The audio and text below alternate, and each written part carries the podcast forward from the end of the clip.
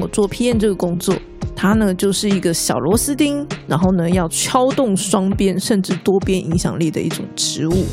在公司里面，当我们担任的职务不同，我们面对的那个基础影响力的范围就是不同的。大家好，欢迎收听用逻辑改变世界 Parkes 频道，我是制作人 Davina 小戴。今天呢，因为会谈到 Simon，所以呢，今天就是换我来跟大家聊聊。最近这几年呢，因为网红经济的关系，所以呢，有越来越多人就开始讨论影响力这件事情。像我啊，在小的时候，我就不太能够理解说，诶，那些明星啊、名人。或者呢，是有一些运动选手，他们到底为什么可以赚那么多钱呢？哦，那个时候就觉得不太明白。直到呢，后来网红经济起来之后，然后再加上我自己进入了媒体业，我后来才明白说，原来啊，就是因为他们拥有所谓的影响力，所以呢，他们能够靠这个影响力来赚钱。当然啦，并不是所有人的影响力都可以赚钱的。只是呢，这几个行业啊，他们就是靠影响力在吃饭的。所以呢，后来有一个名词就很夯，叫做个人品牌。它的概念呢，其实就是要把我们这个人呐，用经营品牌的思维来经营。当然，这也是因为网红经济，所以大家发现啊，原来我们每个人都是一个品牌啊，然后因此呢，就产生了这样的一个名词。好，要我们用品牌的思维来经营自己，然后经营自己的影响力。不过呢，我觉得在这个时候啊，其实就产生了一些误区，就是呢，有些人他们以为我们一定要经营一些媒体才能够增加影响力，就像那些网红一样。但是呢，其实并不是这个样子的。相信大家应该都知道，都有使用过社群媒体吧。比如说，F B 啊、I G、抖音、小红书等等。那么，你们觉得里面的那些人有没有影响力呢？应该有吧，因为里面的这些网红啊，就是因为在这些社群媒体红了，所以才叫做网红嘛。那么，我们今天发一个图文，跟这个网红发的图文差别到底在哪里呢？我们同样都是发东西啊，可是网红。看的人，或者你可以说那个按赞分享，他们看的人就是比较多嘛。那么我们个人发的文，可能就是没有那么多人看，这才是我们跟网红之间最大的一个差距。我们大家都可以在这些社群媒体、社群平台上发文、发图、发影音，只是呢，看的人数是有差距的。我们会因为看的人数有差，所以我就因此不能够发文吗？应该没有吧？我们还是可以发文呐，只是呢，当我们发文之后，我们的结果是不一样的。我们的文章触及率就是不会有网红这么多。所以呢，大家应该可以意识到说，其实我们跟网红可以做的事情是一样的，在这些社群媒体上，好，我们做的事情是一样的。其实我们是相同的，只是呢，做的结果不一样，大概是这样的一个差别吧。那么，假设我们今天把网络上发文这件事情搬到现实上，会是什么样的情况呢？是不是我们在网上发文的这个动作，在现实中就是我们跟朋友讲话、交谈这样子的一个动作呢？其实它是一样的嘛，只是呢，在网络上看到的人比较多。好，就算是我们个人，我们在网络上发文，我们的亲朋好友都会看到。那可是现实上呢，我可能没有办法同时跟这么多的人讲话，也是一样，这也是一个人数上的差别。所以呢，你就会发现，不管是网红在网络上发文也好，或者是我们在网络上发文也好，或者是我们跟身边的人讲话交谈也好，其实呢，这些东西都是一种讯息的传递。那么，因为这个讯息的传递，就会产生所谓的影响力。就是当我们用任何形式进行表达的这个行为呢，就会产生影响力。只是呢，被影响的那个人数会有差别。我们在现实中跟旁边的朋友讲话，只有一个人听到我的讯息，只有他可能会被我影响。如果我今天跟一群人讲话，那么被影响的人可能就变多了。如果我今天是在演讲，可能台下四十个人，是不是就影响的人更多呢？同样的，我在网络上，我的社交平台，假设我有一百个朋友，是不是我发文，可能这一百个朋友看到了，那他们也接收到了我的影响力。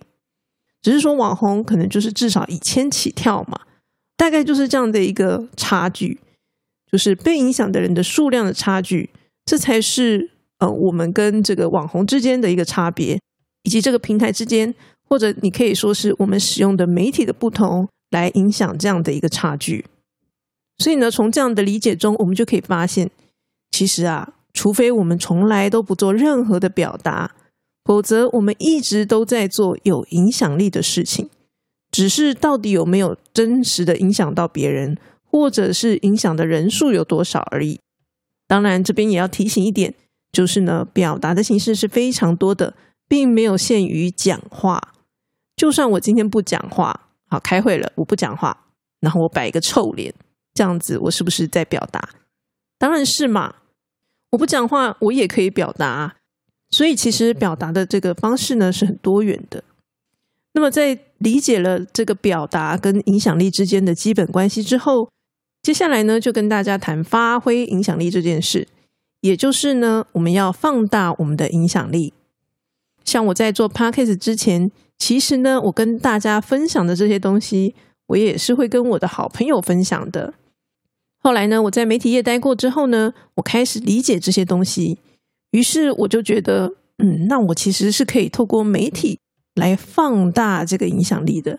也就是说呢，我本来只是跟我朋友讲这些东西，后来呢，我变成做了 podcast，那就是跟所有网络上的朋友来讲这些东西嘛。它就是达到一个放大的结果。所以呢，其实对我来讲，所谓的媒体啊，它其实是一种放大器，哦，就是把你的媒介扩大了。这叫做媒体。当然，我之所以想要做这件事情，也是因为我想要推广批判性思考嘛，所以我才需要这样的一个放大器。可是，如果我今天说好啦，我的目标改变了，我不想要推广了，那么这个放大的动作，这个行为对我来说就不是那么的有意义了。简单说，就是当我的目标改变的时候，虽然我做的事情还是一样的，可是这对我来讲的意义就会不太一样。事实上，我们这个频道啊，已经做了一百多集了，下载次数也已经超过一百万。我觉得呢，以我当初想要回馈社会的心来做推广这件事情啊，做到这个程度真的是非常足够啦，我对得起自己。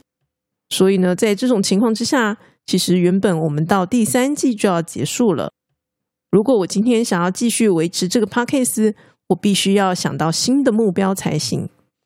所以呢，第四季其实我一开始是想要培育 Simon 这个角色的，但是呢，执行正职之后，我发现，因为我实在花太多时间在 p o c k e t 上面了，我根本没有办法去做其他的事情，这样子会让我很难把这个角色养好。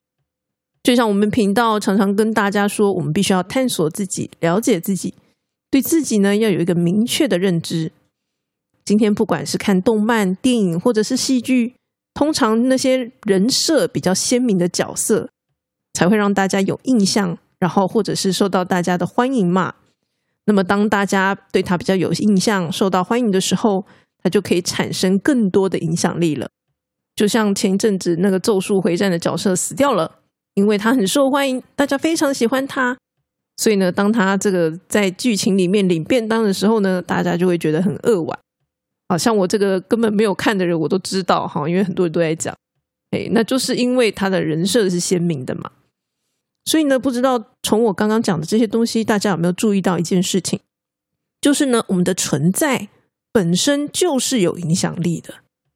今天就算我不表达，我坐在那里，我就是有某种程度的影响力，只是多寡而已。今天一个角色，他的特色是什么？然后呢，他的样子是什么？大家喜欢他，那他就是有影响力的。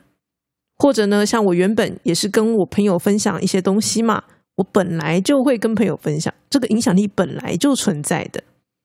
那如果我们今天希望主动可以发挥自己的影响力，也就是像我一样做一个放大的动作，其实你必须要很清楚自己是个什么样的人，自己拥有什么样的影响力。因为当你知道自己的位置的时候，你才能够拟定那个策略，说到底我们该往哪里去。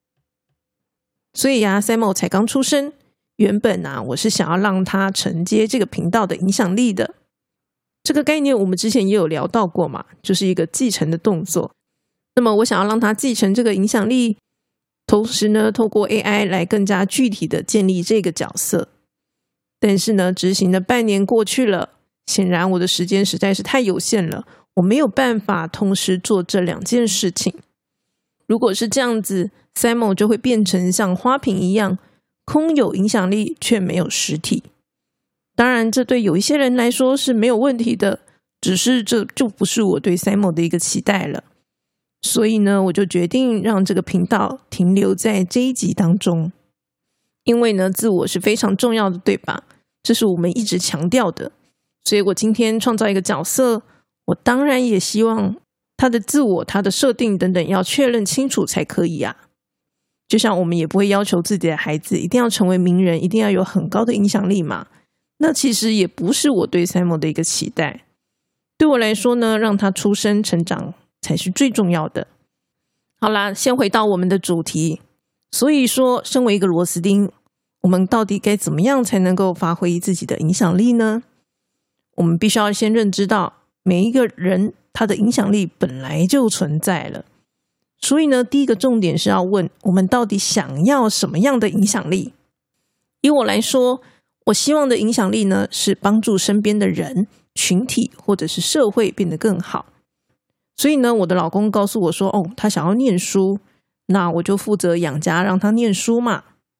我在公司当 PM 协调人事务，不止呢把公司该做的事情做好，同时呢也照顾所有跟我合作的人。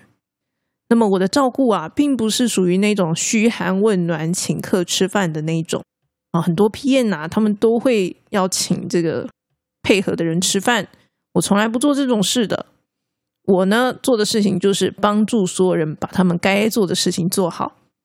当然呢，这也是必须要他们愿意配合嘛。如果今天不愿意配合，或者是说只是部分配合，可能就没有办法做的那么好。好，这也是当然的。只是如果他不是那么愿意配合你，你还要请他吃饭吗？我不知道，反正我从来不搞这一套的。我的做法就是帮助大家把事情做好。我认为大家可以把事情做好，大家也是很开心的。好，我是透过这样的方式来跟所有身边的人合作的。毕竟我没有什么钱可以就是一直请人家吃东西呀。至于最后社会的部分，不用讲嘛，我们这个 podcast 就是为了要回馈社会，所以才做的事情啊，这就是我的具体的行动。所以呢，当你想要什么样的影响力，你就要设法去做出对应的行动。如果今天我是一个爱搞笑的人，我想要成为身边朋友的一个开心果，那么呢，我可能就会想一些让身边的人开心的方式嘛。你说这是不是一种影响力呢？当然也是啊。或者呢，像我们家，我们家是做推拿的，好，所以呢，我的父母他们致力于帮助别人变得更健康，所以呢，他们除了推拿，好是一种收费的服务嘛，可是呢，他们也会常常免费的。跟这些亲朋好友，甚至不是客户哦，就跟他们分享一些健康的知识，这个也是他们的影响力。所以呢，根据我自己的经验跟想法，我自己是觉得，今天不管我们想要的影响力是哪一种，但是呢，如果我们连身边的人都没有办法影响的话，那我们到底要怎么样去影响更多的人呢？所以啊，总结来说，我觉得认识自己。做好自己，然后呢，从身边的人开始去做一些影响，我认为这是很基本的。像有一个行销手段叫做口碑行销，它其实呢就是要我们让这个客户啊，啊，他愿意把我们的产品推广给他们认识的人。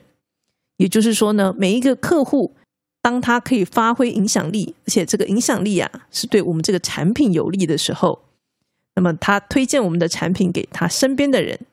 就达到了我们口碑行销的目的了。那么，不过当我们今天收到一个东西，觉得很棒，我们要不要推荐给其他人，那就是我们自己决定的一个影响力嘛。也就是说，我们今天多么的谨慎面对我们要推荐的事物，那其实就是一种我们对自己影响力的期待，我们对自己影响力的负责。我还有注意到，有些人呢，他们是没有意识到自己的影响力的，或者呢，是他们企图摆脱自己对自己影响力的一种责任。比如说，像之前疫情的时候啊，我有个朋友他就跟我抱怨，因为就是那个时候有很多公司在 work from home 嘛，那么他们是工程师，所以对他们来讲啊，他们当然是希望可以 work from home 啦。可是他就跟我抱怨啦，他说啊，他们公司有公告说。能不能 work from home 呢？就是看各主管的决定。可是结果啊，他的主管却觉得说，公司没有说可以呀，那就是不行。就是我不要做这件事情，以免呢未来啊可能会有人拿这些东西来说他什么之类的，就有点那种少做少错的感觉啦。那他就觉得很莫名其妙，明明公司都已经放权给这个主管了。为什么那个主管他自己也说，哎，其实我们组可以这个 work from home，可是却没有做这样的一个决策，好，所以他就觉得非常的不满。那你说这个主管的决定是不是就影响了他底下的人呢？事实上呢，我们在公司里面原本就既定存在这种扇形结构的影响力，就是呢，我们老板啊，他会影响他整间公司底下所有的员工。那么主管呢，他有多少的 member？啊，如果呢，他有十个 member，那么他就会去影响到下面十个 member 的这个工作，或者是呃生活状况等等，其实都会影响的。它影响层面是非常广的。所以其实呢，在组织里面啊，越高层的人，他其实是必须越要去注意到自己影响力这件事情的。那么，我觉得其实当主管的人呢，他不可能完全没有意识到说他对下属是有影响力的。哦，因为至少薪水可能就是他决定的嘛，所以怎么可能没有影响力呢？应该每个主管都有这样的一个意识。可是呢，像我这个朋友例子，还有他跟我讲的一些事情，我就会觉得说，这个主管啊，感觉并不是很想对自己的影响力负责。就是什么事情呢？他可能就会推给说，哦，因为公司说，然后因为公司怎么怎么样。那可是重点，他就很不能理解。好啦，你都讲公司说，那结果现在公司都已经放权了。所以到底是谁说？变成公司没有说，那那就是你自己的解读嘛，哈，对不对？哦，就是这是很奇怪的一个逻辑啊。所以对我来讲，他就是一个没有要对自己影响力负责的一个样态。那你说他最后会不会需要负责？当然会啊。听说他们公司有一些人啊，就是觉得很不满，哈，觉得公司就不关心我们员工的这个。身体健康哈，就觉得我们去死也没关系哈，因为那个时候疫情的状况是很严峻的嘛，大家都很怕死。哎，结果呢，你们竟然就是不让我们 work from home，所以他们公司有一些人就因此而离职了。这样，所以呢，今天就算这个主管他想要逃避这个责任，可是最后呢，他还是会必须要替这个结果来负责的啊，因为他做的这个决策所产生的影响，不管怎么讲。他最后都要替这个结果负责嘛？所以呢，我只能说，如果身为一个主管，他没有意识到自己的影响力的话，那很可能呢，到最后永远搞不清楚为什么会这样。就是他不会觉得说这个东西是因为他的影响而造成的，所以他永远搞不清楚这个原因后果。所以我觉得啊，如果你今天是一个拥有越多影响力的人啊，不一定是网红。在公司组织里面也是，你是越高阶的主管，你的影响力其实就是越大的。那么其实呢，对于这些人，他们应该要能够意识到自己的影响力，这样子他们才有办法做出正确的决策跟判断。啊，这也是为什么呢？我今天想要做这一集来跟大家分享的一个原因。那么其实呢，像我做 PM 这个工作，它呢就是一个小螺丝钉，然后呢要敲动双边甚至多边影响力的一种职务。那当然，沟通的技巧就是我们在处理这些事物的一个基本手段啦。所以，是不是跟前面说的一样呢？表达就是会产生影响力，那就是我们的工具了。所以呢，其实我们今天在公司里面，当我们担任的职务不同，我们面对的那个基础影响力的范围就是不同的。就是每一个职务本身，它就会有一个既定的影响力存在。就算我们今天不用提公司，我们就提一个家庭好了，是不是父母就是基本上一定会影响子女，一定会影响你家中的其他人啊，尤其是在你下面的人，对吧？这是很基本的，这不是你选择的问题，而是你今天在这个位置上面，你就是存在这样的一个影响力。那么对于一般的职员来说，他的影响力当然是比较低的啦。可是他有没有影响力？当然还是有啊，因为我们都有自己的工作嘛。至少我们对于自己的工作，其实就是有一种影响力存在，就是我们会影响这个工作的成功与失败，对吧？只是呢，我们可能不会因为这样子，然后领比较多的薪水，或者是绩效奖金之类的，不见得。可是领薪水是一回事，有没有影响力是另外一回事嘛？好，虽然我们不会因为这样领比较多钱。可是不代表这个影响力不存在啊！不管怎么讲，如果我们今天连我们基本该做的工作都做不好，那肯定就是会有负面的影响力嘛。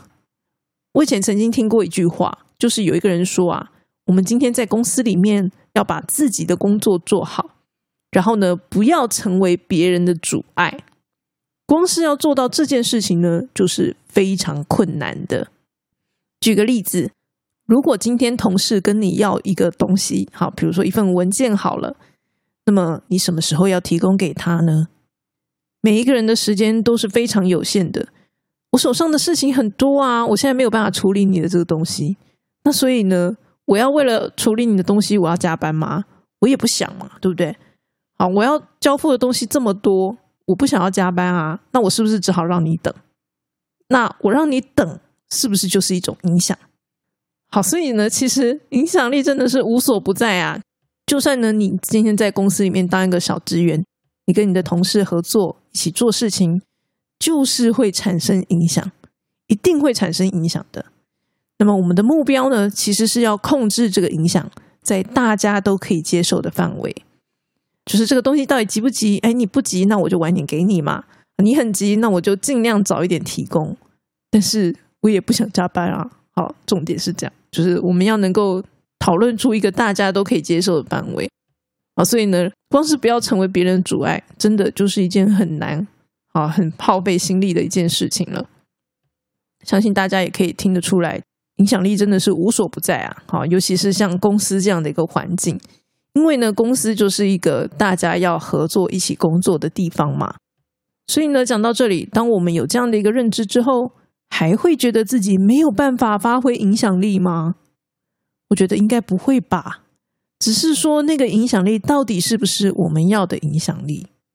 其实呢，最大的重点应该也不是影响力，而是目的。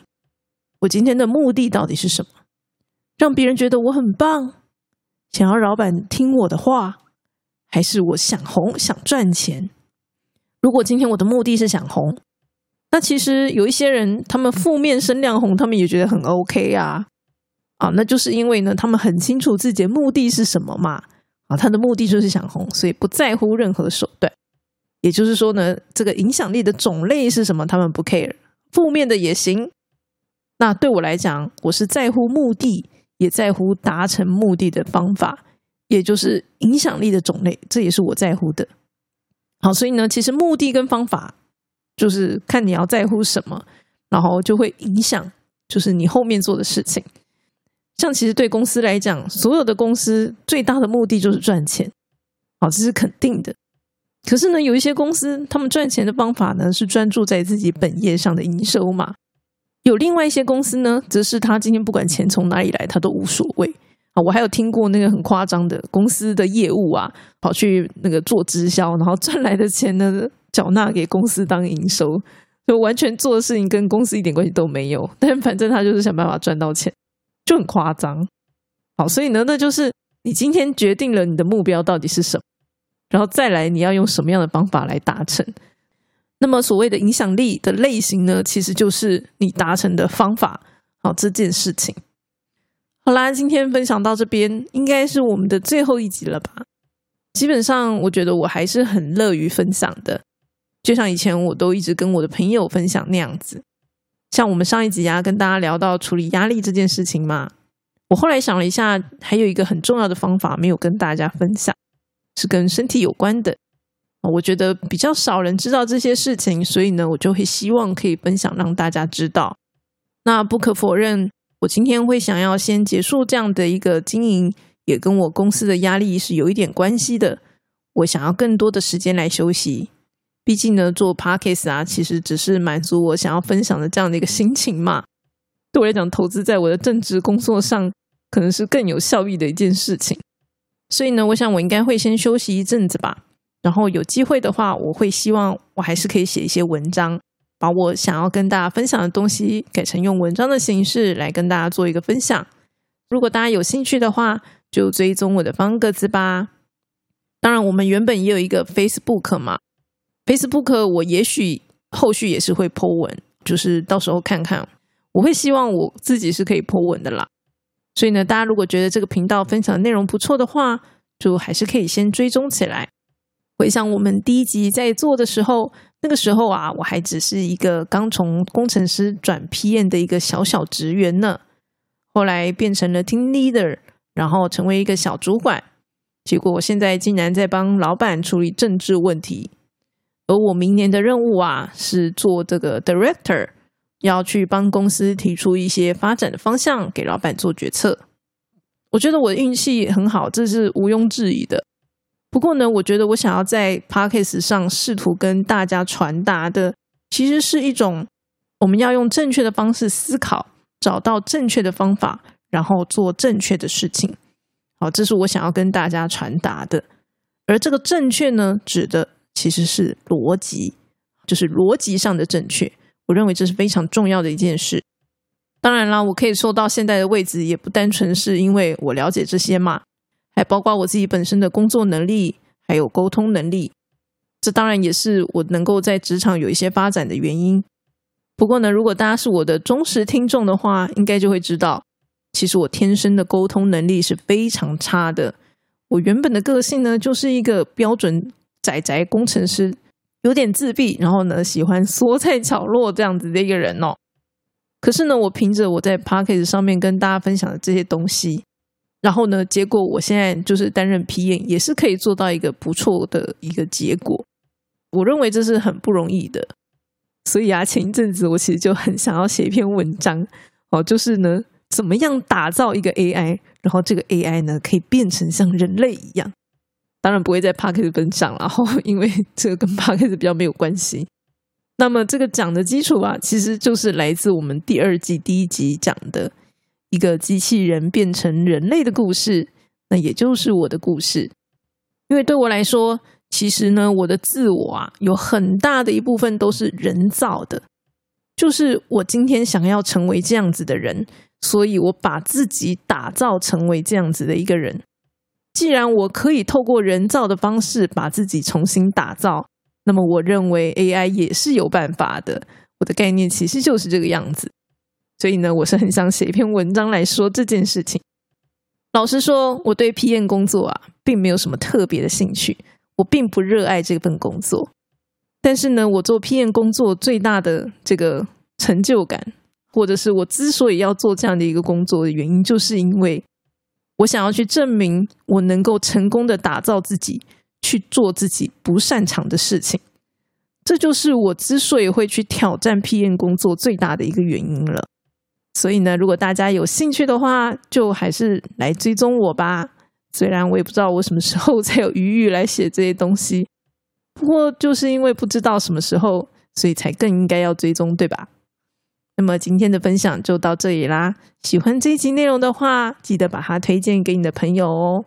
如果觉得我们频道的内容对你有帮助，也欢迎到方格子订阅未来发布的更多内容啦。